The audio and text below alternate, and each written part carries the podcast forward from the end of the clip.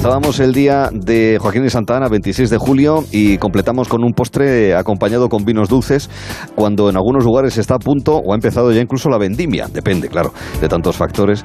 Eh, vamos a hablar de vinos y de vinos dulces. Y lo hacemos con el gran Joaquín Galvez, con el gran Wyman. ¿Qué tal, Joaquín? Buenas tardes.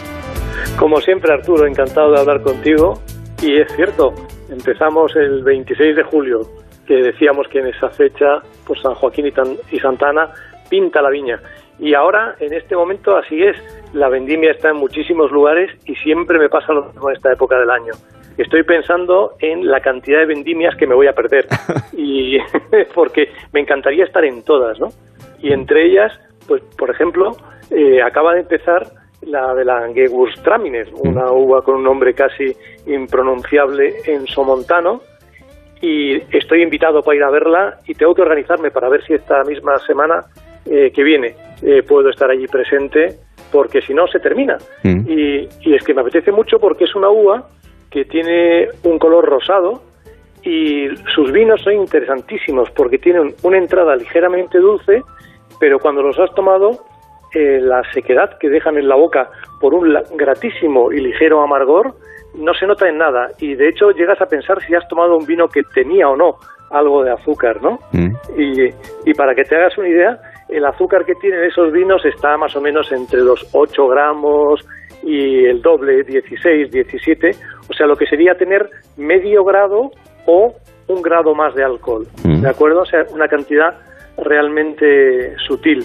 Y, y cuando vamos a pensar en la cantidad de azúcares que hay en los mostos, en un vino normal de 12 grados, eh, pues habrá unos 200 gramos, un vino de unos 15 gramos en la uva, en el mosto, ah, va a haber un cuarto de kilo de azúcar por litro y sin embargo, pues cuando se trata de vinos dulces, yo lo más dulce que he probado era tan dulce que no se podía llamar vino porque tenía poquísimo grado, pero tenía 800 gramos por litro. Toma. Eh, que eso es imposible de hacer, ¿eh? Tú coges un litro de agua y le metes no 800 gramos de azúcar.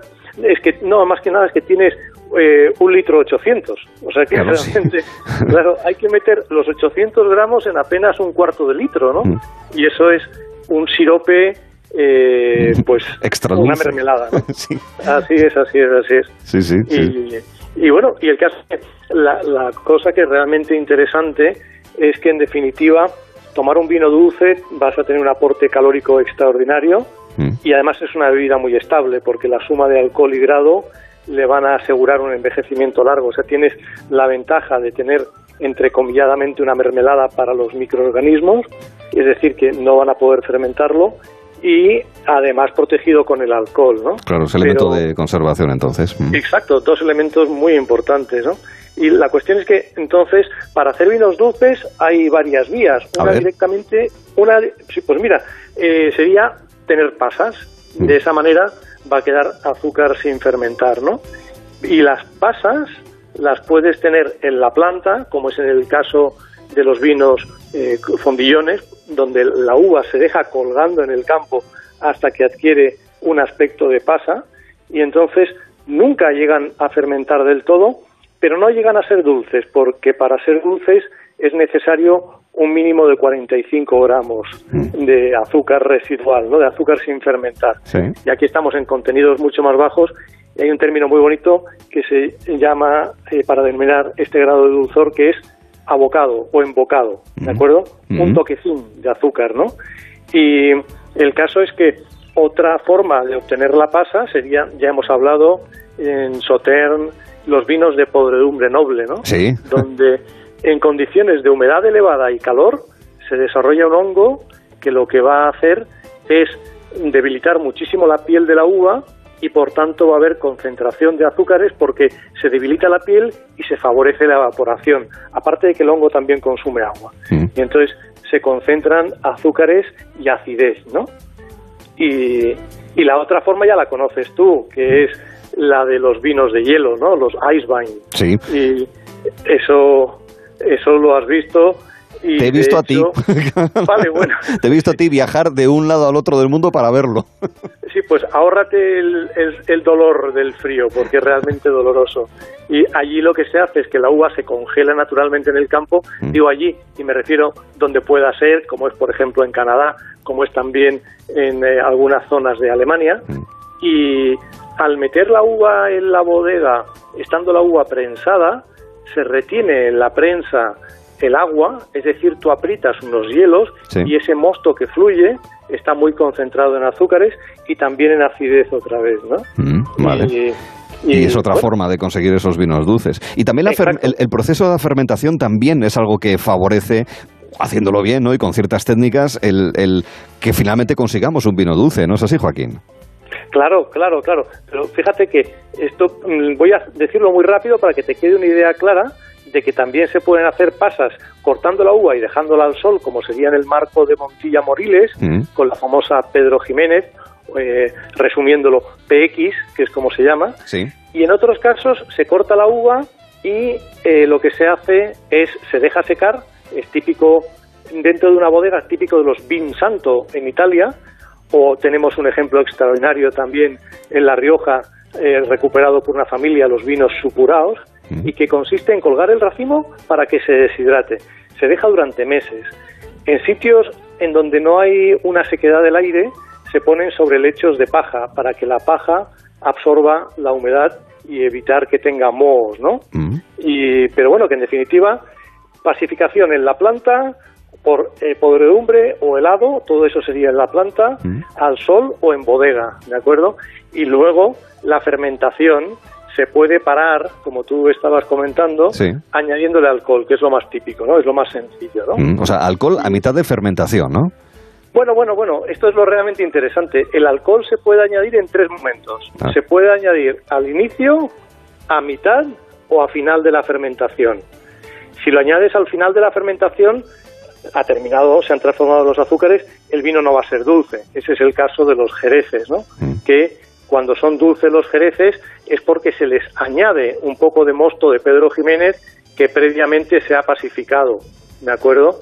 Y de hecho es una elaboración pues muy particular, la de los Pedro Jiménez, donde después del asoleo se prensa, se obtiene el mosto, fermenta ligeramente y se enriquece con alcohol, para evitar complicaciones, ¿no? Porque hay mucho azúcar, pero se quiere evitar que haya mm, desviaciones, enmohecimientos, y con ese toque de alcohol, pues ya se, eh, se evita, ¿no? Pero eso es cuando es al final.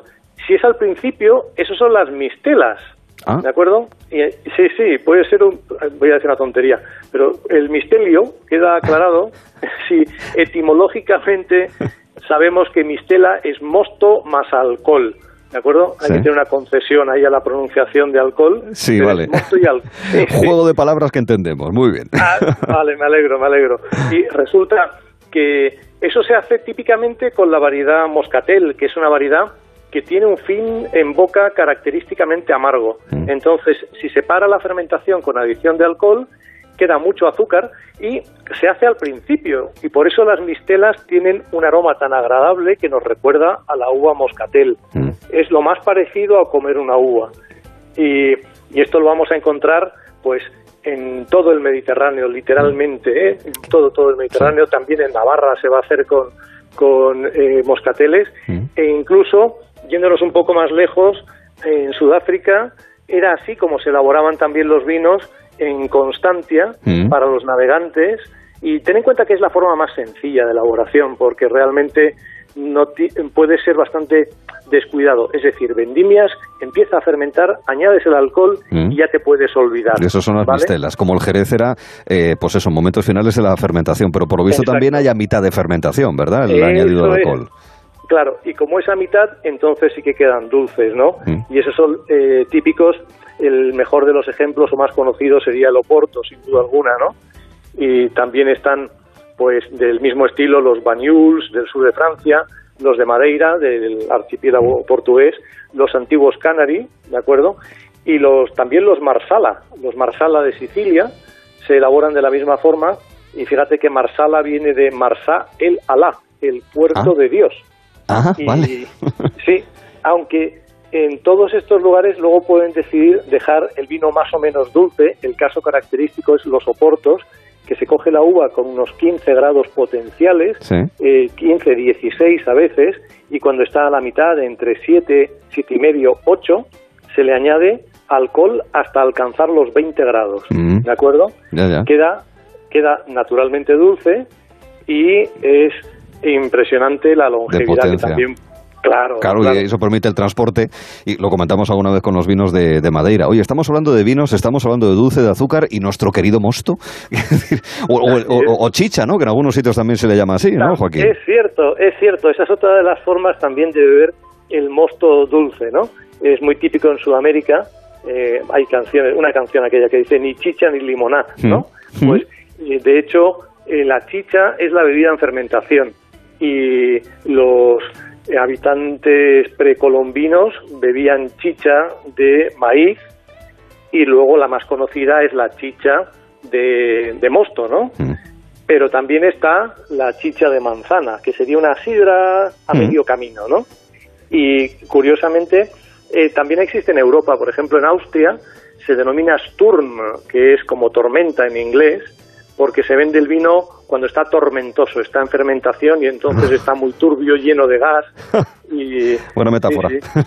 Sí, sí, es, muy curioso, es muy curioso. Espero que, no, espero que no tenga nada que ver por los efectos laxantes que también tiene. Ah, también, mira, mira tú por dónde. Hay que tener hay que tener precaución. Oye, y podría decirse, después de la explicación, que de verdad es de, de, ser curioso sobre los vinos, ¿verdad? Y son verdaderos, para los técnicos, pues es algo del día a día, pero para los aficionados son verdaderos secretos desvelados. ¿Se podría decir que hay vinos dulces naturales y naturalmente dulces, eh, Joaquín? Exacto, exacto, y es, es muy importante. Mira, las mistelas, que hemos hecho referencia y creo que recordaremos con facilidad, sí. mosto más alcohol, el azúcar que queda en ellas, es un azúcar natural, entonces es un vino dulce natural, ¿de acuerdo? Mm. Sin embargo, en el caso de las vendimias tardías, como por ejemplo ahora está teniendo lugar en Canarias, en la isla de La Palma, en las zonas más cálidas, en los llanos negros, al sur de La Palma, muy expuesto al sol, se vendimia la uva con tal concentración de alcohol, perdón, de azúcar, eh, que sería alcohol, que las levaduras no son capaces de parar la fermentación. Mm. Y entonces esos serían los vinos eh, naturalmente dulces, ¿de acuerdo? Que no dulce natural.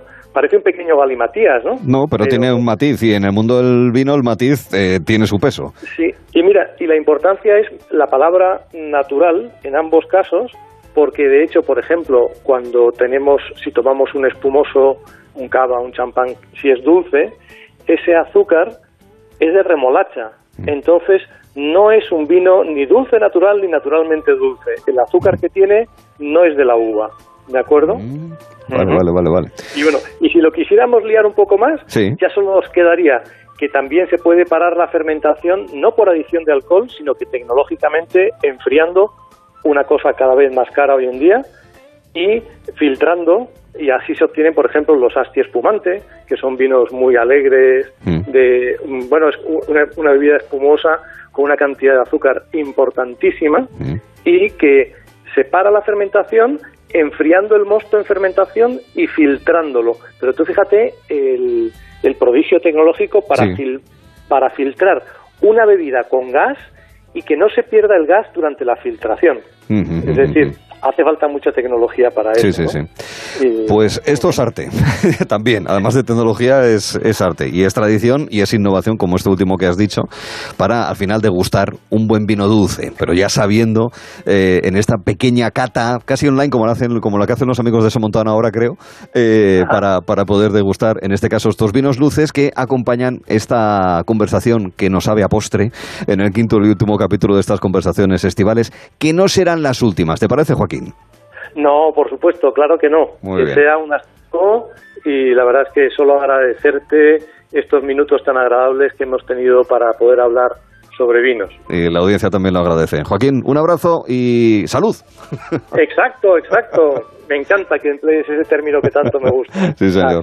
un abrazo. Nada, nada. Un abrazo muy fuerte. Salud, amigo. Gracias, Joaquín, y hasta la próxima.